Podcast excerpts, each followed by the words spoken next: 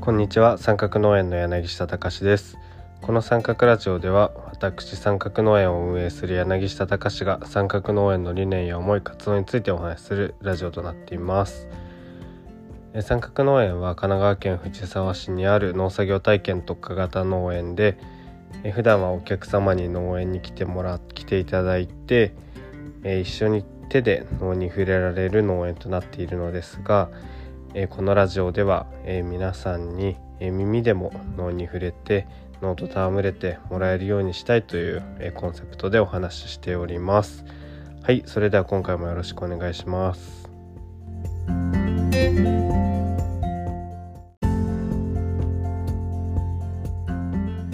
はい、えー、今回で第32回となりました、えー、今回のテーマは夏野菜の準備というテーマでお話ししたいと思います。現在三角農園では夏野菜の準備をしているのでまさにその準備の進捗状況とかあと、まあ、前回もちょっと来年どのような反省を生かすかみたいなお話をしたんですけど、まあ、すでに今年夏野菜の準備をしている中で反省点っていうのは見つかってきているのでその辺りも含めて考えながらお話ししていけたらなと思っています。まず夏野菜三角農園では、まあ、夏野菜って火砕類って言われる実がつく野菜が主になってくると思うんですけど、うん、例えばトマトとかナスとかきゅうりとかオクラとかっていうのは葉っぱだったり茎を食べるわけではなくて実がついてその実を食べると思うので、まあ、そういうものを火砕類と呼ぶと。で三角農園でもその火砕類をたくさん育てたいなと思って今準備をしています準備をしているのはミニトマトナスピーマンえきゅうりオクラ、まあ、など今あと枝豆とか火砕類じゃないですけど夏野菜としてはその辺りも準備を進めています。で振り返ると本当は2月とか2月の下旬とかぐらいからとか3月の頭ぐらいからちょこちょこ準備は始めていたんですけど、まあ、本格的に準備を始めたのは4月ぐらいからっていう感じになります。まず一般的に夏野菜っていうのは種をまいてから収穫までまあ、もちろんトマトとナスとピーマンと全然違いますけど、まあ、3ヶ月ぐらいはかかるって考えていいと思うんですけどそうすると日本って当たり前で日本にとっては当たり前ですが四季があるのでじゃ夏野菜の準備を夏から始めようと思ったら日本の夏っていうのは今6月半ばとか7月頭ぐらいですかねとしたらじゃあ7月の頭にトマトの種をまきますってしたら、まあ、収穫は10月ぐらいになってしまうっていう形になるので7月夏に夏野菜を取りたいと思ったら、まあ、遅くても4月の頭とか3月の下旬頃から準備を始めないと間に合わないという形になります。でもっと早い農家さんは1月の下旬とか2月の頭ぐらいから始めてる農家さんも多いと思います。でその始める時期っていうのはそれぞれの農家さんが持っている施設とか設備とか、まあ、もしかしたら技術だったりとか土とか肥料とか栽培方法とか資材によって変わってきます。じゃあ1月下旬あ僕たち三角農園が本格的に手をつけられたのはまあ、3月下旬か4月頭ぐらいからって感じなんですけどどうしたら1月下旬から手をつけられるかっていうとまずは、まあ、多分1月下旬ってとか2月頭ってまあ日本でも最も寒い時期なのでその時期に夏ぐらいの温度を保てる設備はまず必要になります。なので具体的に言うとビニールハウスだったりとか、ビニールじゃなくても強化ガラスとか強化プラスチックハウスとか、まあ、もしくは屋内とか。とりあえず温度と水分を調整できて、まあ、場合によっては日光が入ってっていう施設があれば、まあ、要はその夏の夏の気候に近い状況を再現できる施設があれば、まあ、極論どの季節でも夏野菜を育てられるなので1月下旬に、まあ、ガンガン暖房を焚いたりとか、まあ、ガンガン日の光を集めたりとか、まあ、あとは三角農園も使っている踏み込み温床っていうシステムを1月の下旬から始めてとかっていうので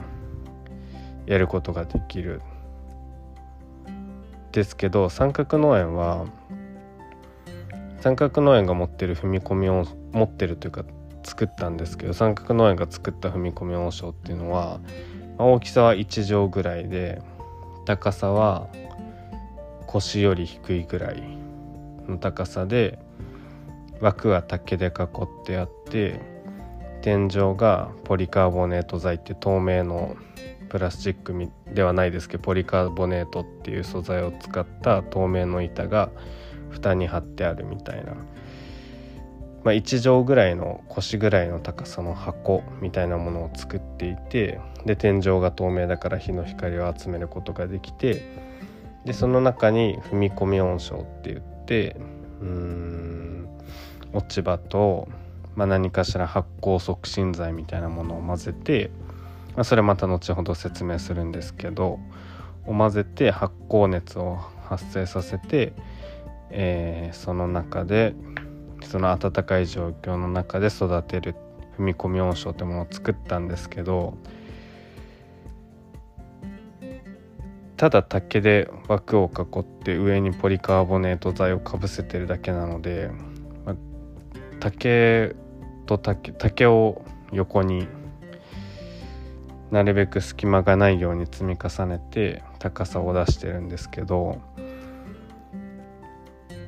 当然ですけど隙間風がガンガン入るし中がいくら暖かろうが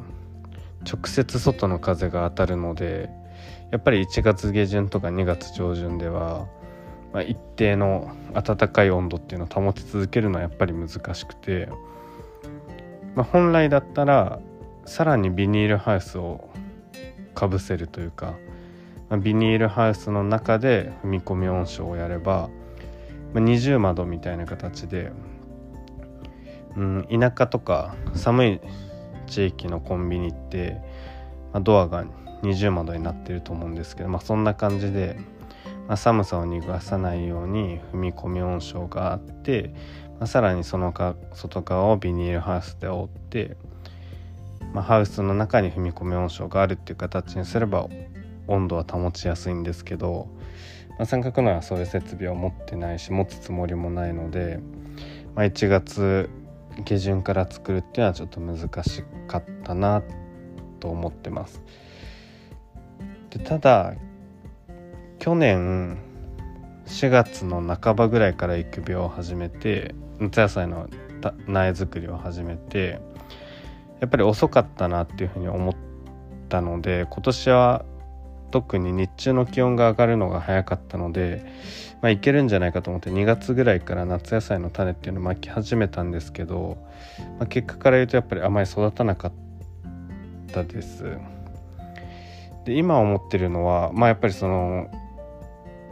先ほどお話ししたように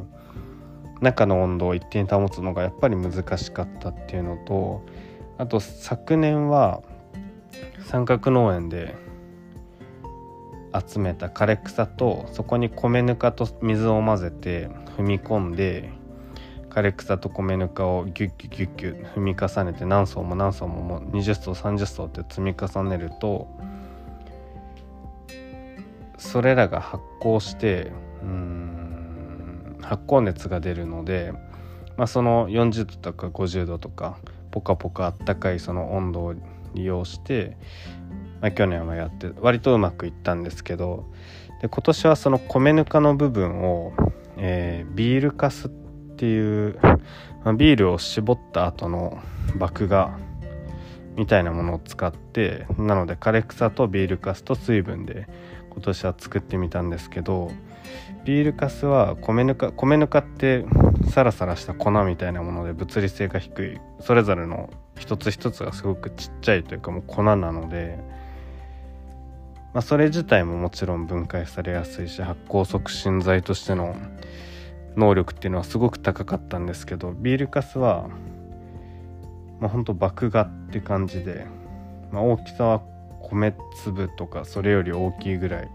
一つ一つがそのくらいのサイズがあって物理性が高くて発酵促進剤としての能力っていうのはそこまで高くなかったっていうのを、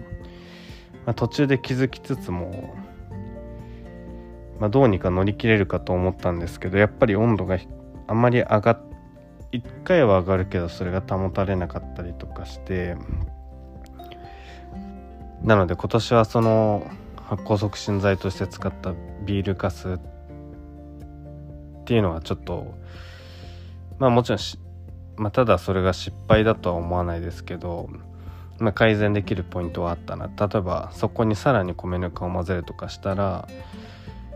まあ、物理性がとっても低い米ぬかとやや高いビールかすとさらに高い枯れ草とってうまく混ざったのかなと思ったんですけど、まあ、それなので途中からっていうか先週今これ収録してるのが4月29日とかなんですけど4月20日前後ぐらいにようやくその切り返しっていう作業を行って中で踏み固められてたその、えー、枯れ草とビールかすをひっくり返してそこにまたさらに米ぬかを混ぜるっていう作業をやってまあ、そしたら徐々にまた温度が上がってきてくれてで今日中の気温も上がってるしっていう状況の中で、まあ、今ようやくすごくいい状況ができてます。ちょっと長くなってしまったので一度まとめると三角農園的には去年は4月半ばぐらいから育苗を始めてやや遅かったから遅くなってしまった。8月ぐらいから夏野菜が取り始めたからちょっと遅かったから今年はもう少し早めたいと思って踏み込み温床の準備も早めたし夏野菜の種まきも早めたけどビールかすだけでは温度が上がりきらなくてうまくいかなかった。でそれに気づいて、えー、ようやく切り返しをして米ぬかを混ぜて再発酵を促して今いい状況になってきたという状況です。じゃあ今どのくらい育ってるかっていうとミニトマトは本葉が出てまあ結構いい感じ、まあ、ただ植え付けができるのはえー、一番花が咲いてから一番最初のお花が咲いてからって言われてるのでもう少しでナスとかナスも本葉が出てきたかなぐらいな感じであときゅうりとかオクラとかも徐々に発芽してきてるっていうような感じです。で、まあ、今お話ししたように、まあ、苗はそんな感じで育ってきて次に植え付けっていうフェーズが来ます。苗にえーと、とポットに苗を作ってそのポットの中で種をまいて苗を作ってで一番花が咲いたら植え付けるみたいな形になるんですけどでその植え付ける時もやっぱり外の気温が例えば15度とか20度くらいだとまだちょっと足りないかなって感じで最低気温は、まあ、少なくとも18度以上くらいは欲しいかなって感じなんですけど、まあ、なので三角農園としてはやっぱりどんなに早く育苗を始めて今一番花が咲きましたって状況になっていたとしてもやっぱりまだ外気とか地温が上がりきってない状況で植え付けるっていうのは、まあ、リスクがあるなと思っているので、まあ、やっぱり4月頭かまあ早ければ3月下旬ぐらいから苗を作り始めて、まあ、ゴールデンウィークぐらいに植え付けができるっていうのはいいんじゃないかなと思ってます。でこれも何度もラジオの中でもお話ししていますが三角農園ではそのビニールマルチをとかビニールトンネルを使わないので地温も上がりにくいしあと夜間夜間もやっぱり温度が下がってしまうのでビニールトネとかかけておくと夜間の温度もある,、まあ、ある程度そこまで低くはならずに保てるとかあるんですあると思うんですけど三角農園ではそれを使っていないのでトンネルもマルチも使えない状況で夏野菜を植え付けようと思ったらやっぱりある程度の外気の高さが求められる。まあ、なので、まあ、本当に繰り返しになってしまいますが三角農園にとっての理想はおそらく3月下旬から4月頭ぐらいに種まき夏野菜の種まきをして4月の下旬から5月の頭ぐらいに一番花が咲いてきて、まあ、ゴールデンウィークぐらいとかゴールデンウィーク過ぎぐらいに夏野菜の植え付けっていうのを進めることができて、まあ、7月の頭から半ばぐらいにかけて本格的に収穫が始められるといいのかなって感じだと思ってます。まあそれが理想だとすると今年は、まあ、今ようやくトマトとか一番早いミニトマトが本場が出てきてもう少しで一番花が咲くかどうかくらいなので、まあ、やっぱり想定していたよりは想定していたというか理想だと思う状況よりは2週間ぐらい遅れてしまっているので、まあ、今からどうにか巻き返せるように頑張ろうとは思っていますが、まあ、早くても7月半ばとかうんうまくいかなければ下旬くらいから夏野菜が取れ始めるっていう状況になるのかなと思っています。はいそんな形で今夏野菜は準備していてえー、まあ現状を言うと一番早いのはミニトマトが結構本場が生え揃ってきたっていう形なので、えー、一番が咲いてきたら順次植え付けて準備を進めていきたいなと思っています。はい、えー、長くなってしまいましたが以上です。